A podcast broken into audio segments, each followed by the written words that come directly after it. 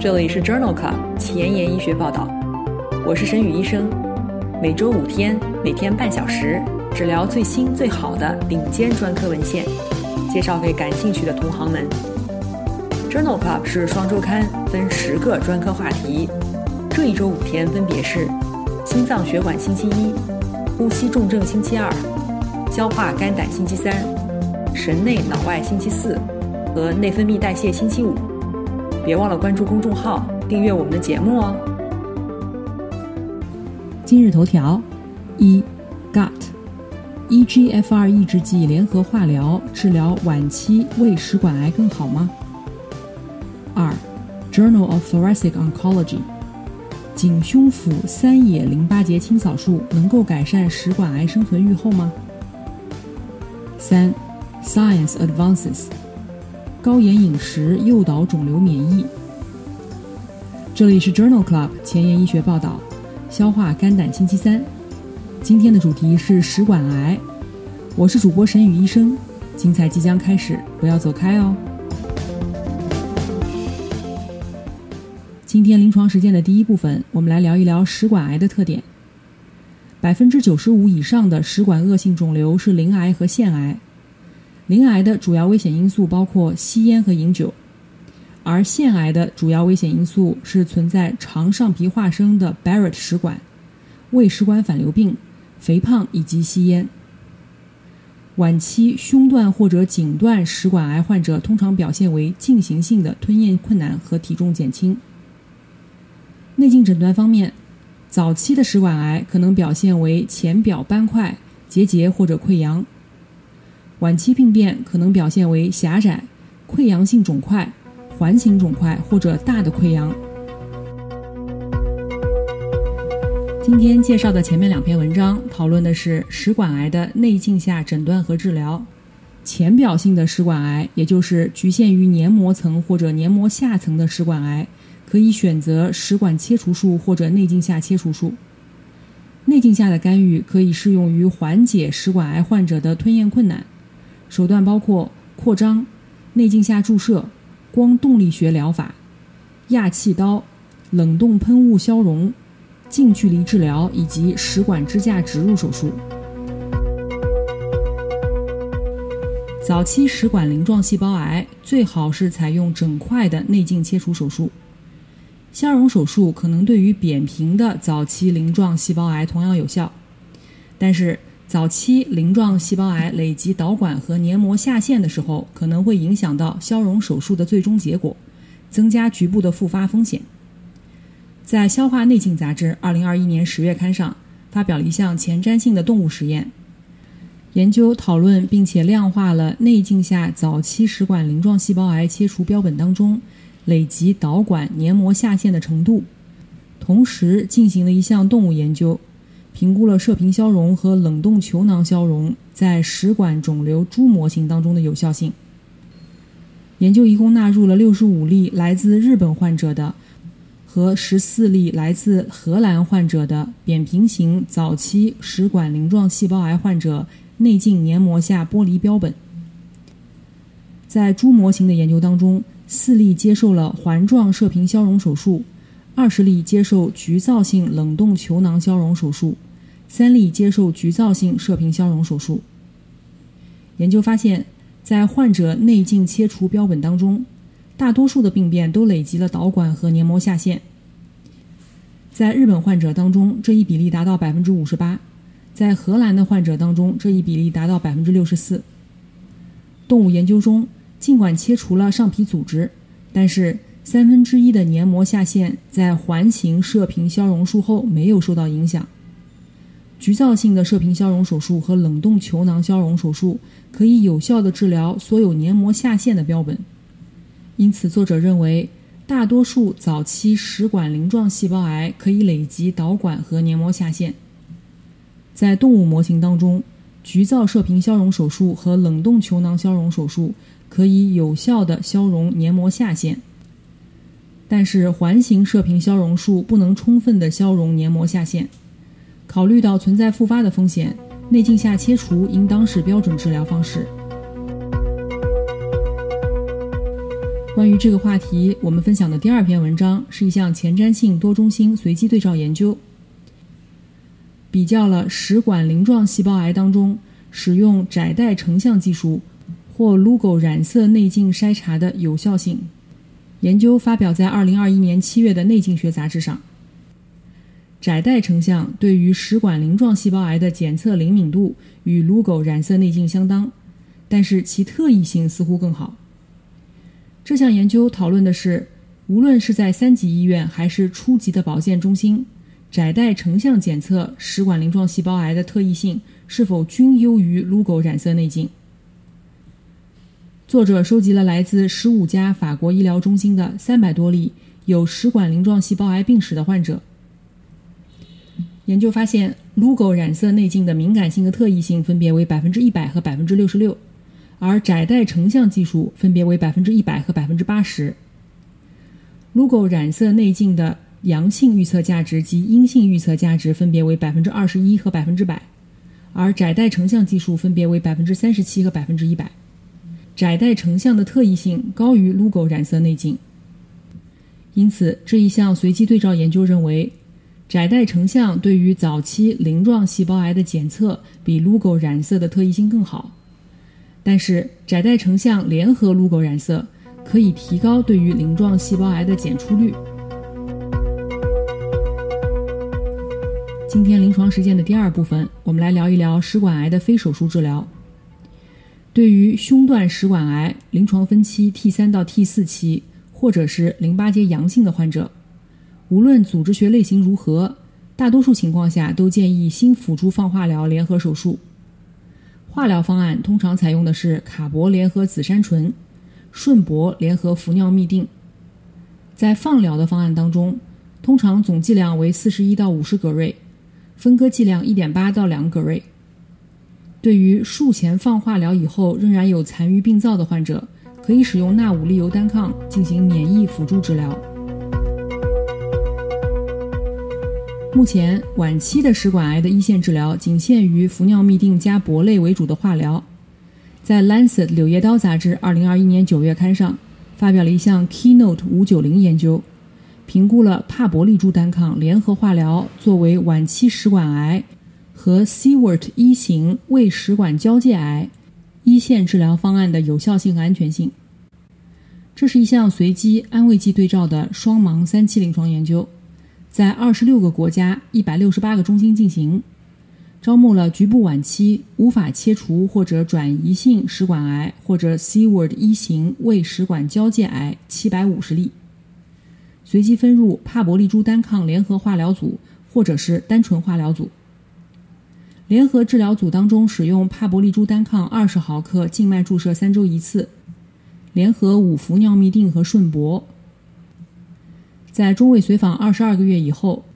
免疫联合化疗组的总生存期优于化疗组，分别为十二个月和九点八个月，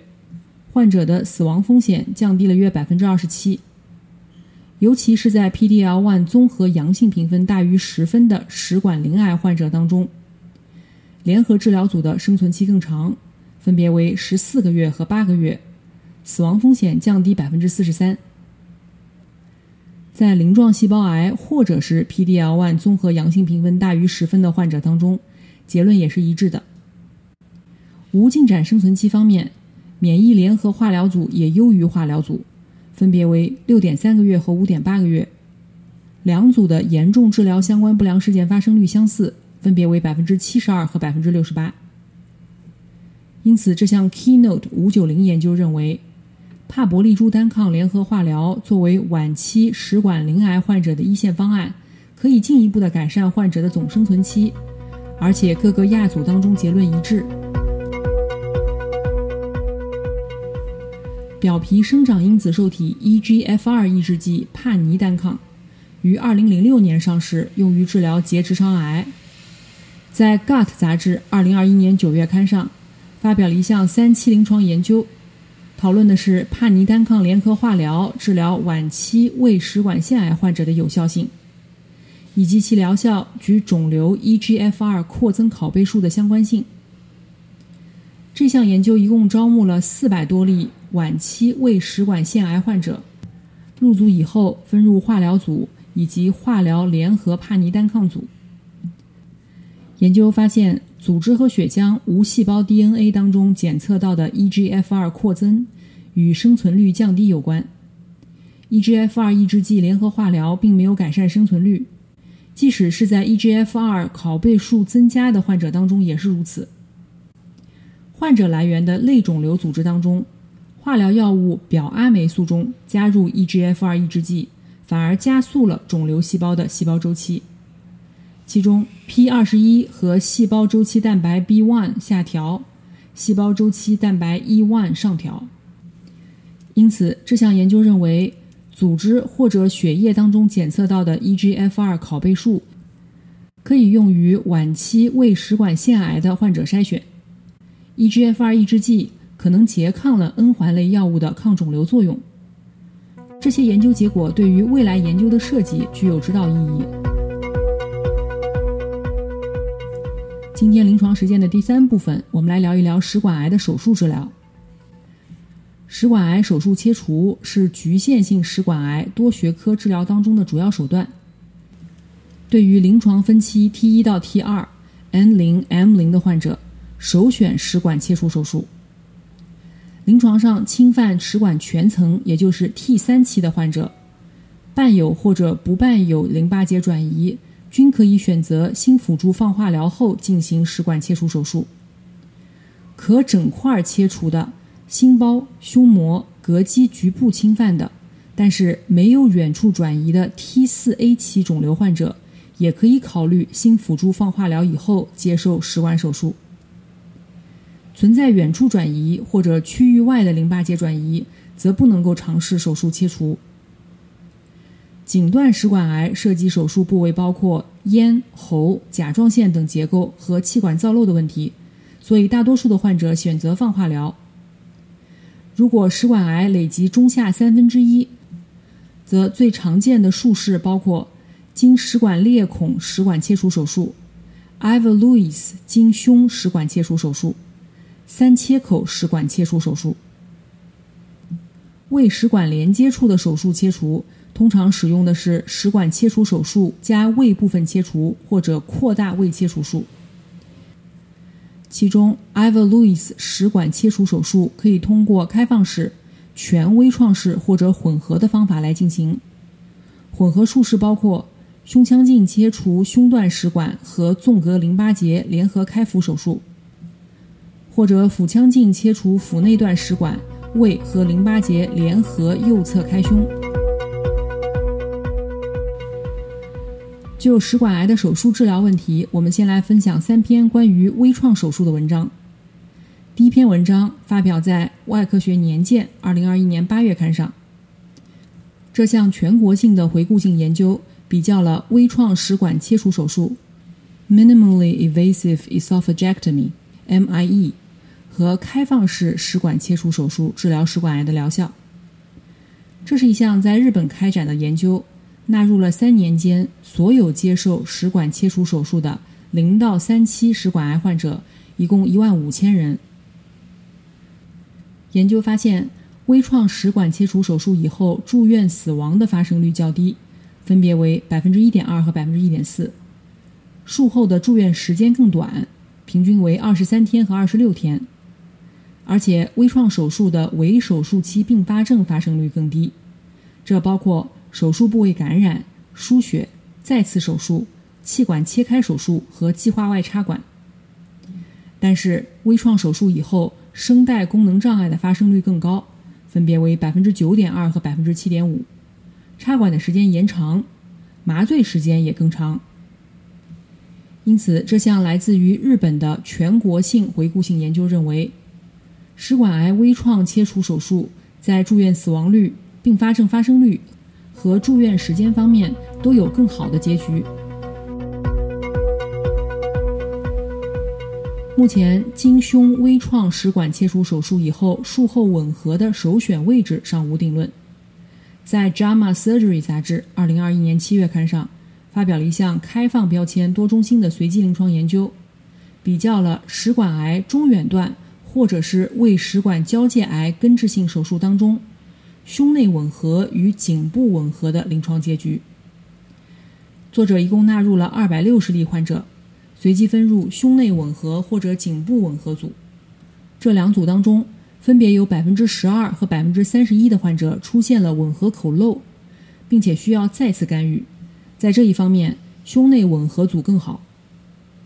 两组当中的 ICU 住院时间、死亡率和总体生活质量相似，但是胸内吻合手术以后严重并发症更少，喉返神经麻痹的发生率更低，生活质量更好，吞咽时窒息的问题更少，言语困难更少。因此，这一项随机对照研究认为，经胸微创食管切除手术当中。食管中远段或者是胃食管交界处癌症的患者，胸内吻合的疗效更好。关于微创手术的第三篇文章，同样也是来自于《JAMA Surgery》二零二一年四月刊上。这项 Miro 研究讨论了混合微创食管切除术与开放式食管切除术的长期疗效比较。这项开放标签多中心随机对照的三期临床研究。招募了可手术的食管中下三分之一食管癌的患者共两百例，随机分入混合微创手术组和开放手术组，其中男性占到了百分之八十五，中位年龄六十一岁。在中位随访近五年以后，混合微创手术组和开放手术组的总生存率相似，分别为百分之五十九和百分之四十七，不带病生存率也十分相似。分别为百分之五十二和百分之四十四，两组复发率和复发部位没有统计学差异。在多变量的分析当中，与总生存率相关的危险因素包括术中及术后的主要并发症，风险比为二点二一；主要的肺部并发症，风险比为一点九四。这项 Miro 研究的五年随访结果认为，混合微创手术与开放手术相比。在长期生存率方面没有差异，术后并发症和肺部的并发症是生存期的独立危险因素。混合微创食管手术可能改善肿瘤患者的临床结局，这主要是因为术后的并发症更少。今天临床实践介绍的最后两篇文章，讨论的都是食管癌淋巴结清扫术。食管切除术当中，淋巴结清扫术的最佳范围尚不清楚。在《Journal of Thoracic Oncology》杂志2021年2月刊上，发表了一项随机临床研究的五年随访结果，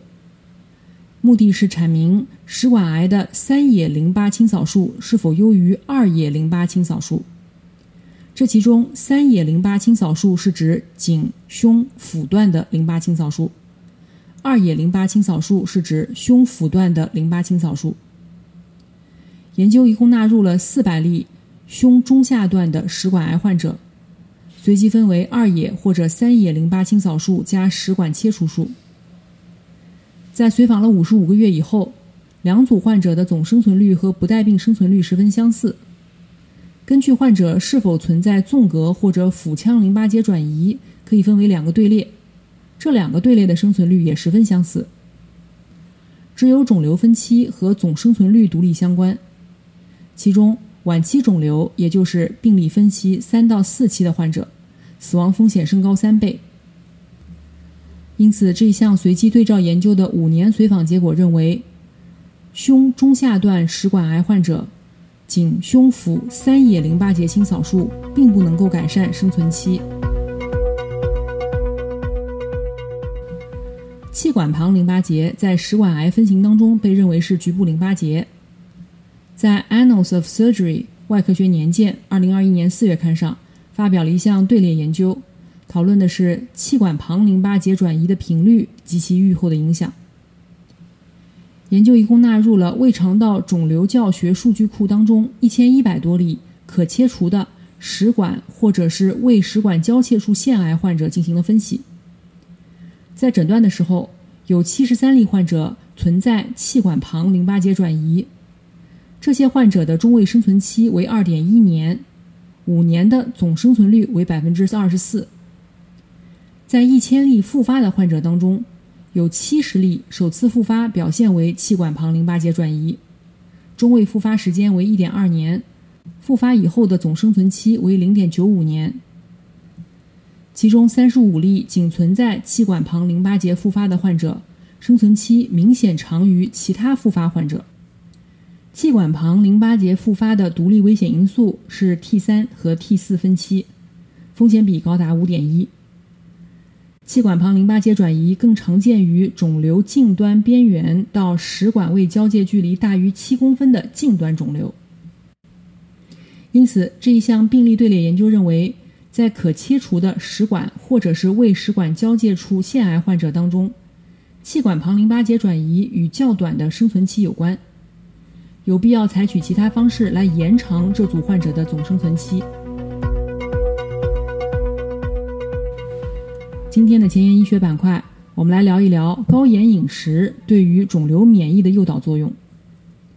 文章发表在《Science Advances》杂志二零二一年九月刊上。高盐饮食可以调节效应 T 细胞和调节 T 细胞的功能，促进自身免疫性疾病当中组织炎症。然而，高盐饮食在肿瘤免疫中的作用及其与肠道微生物菌群的关系尚不清楚。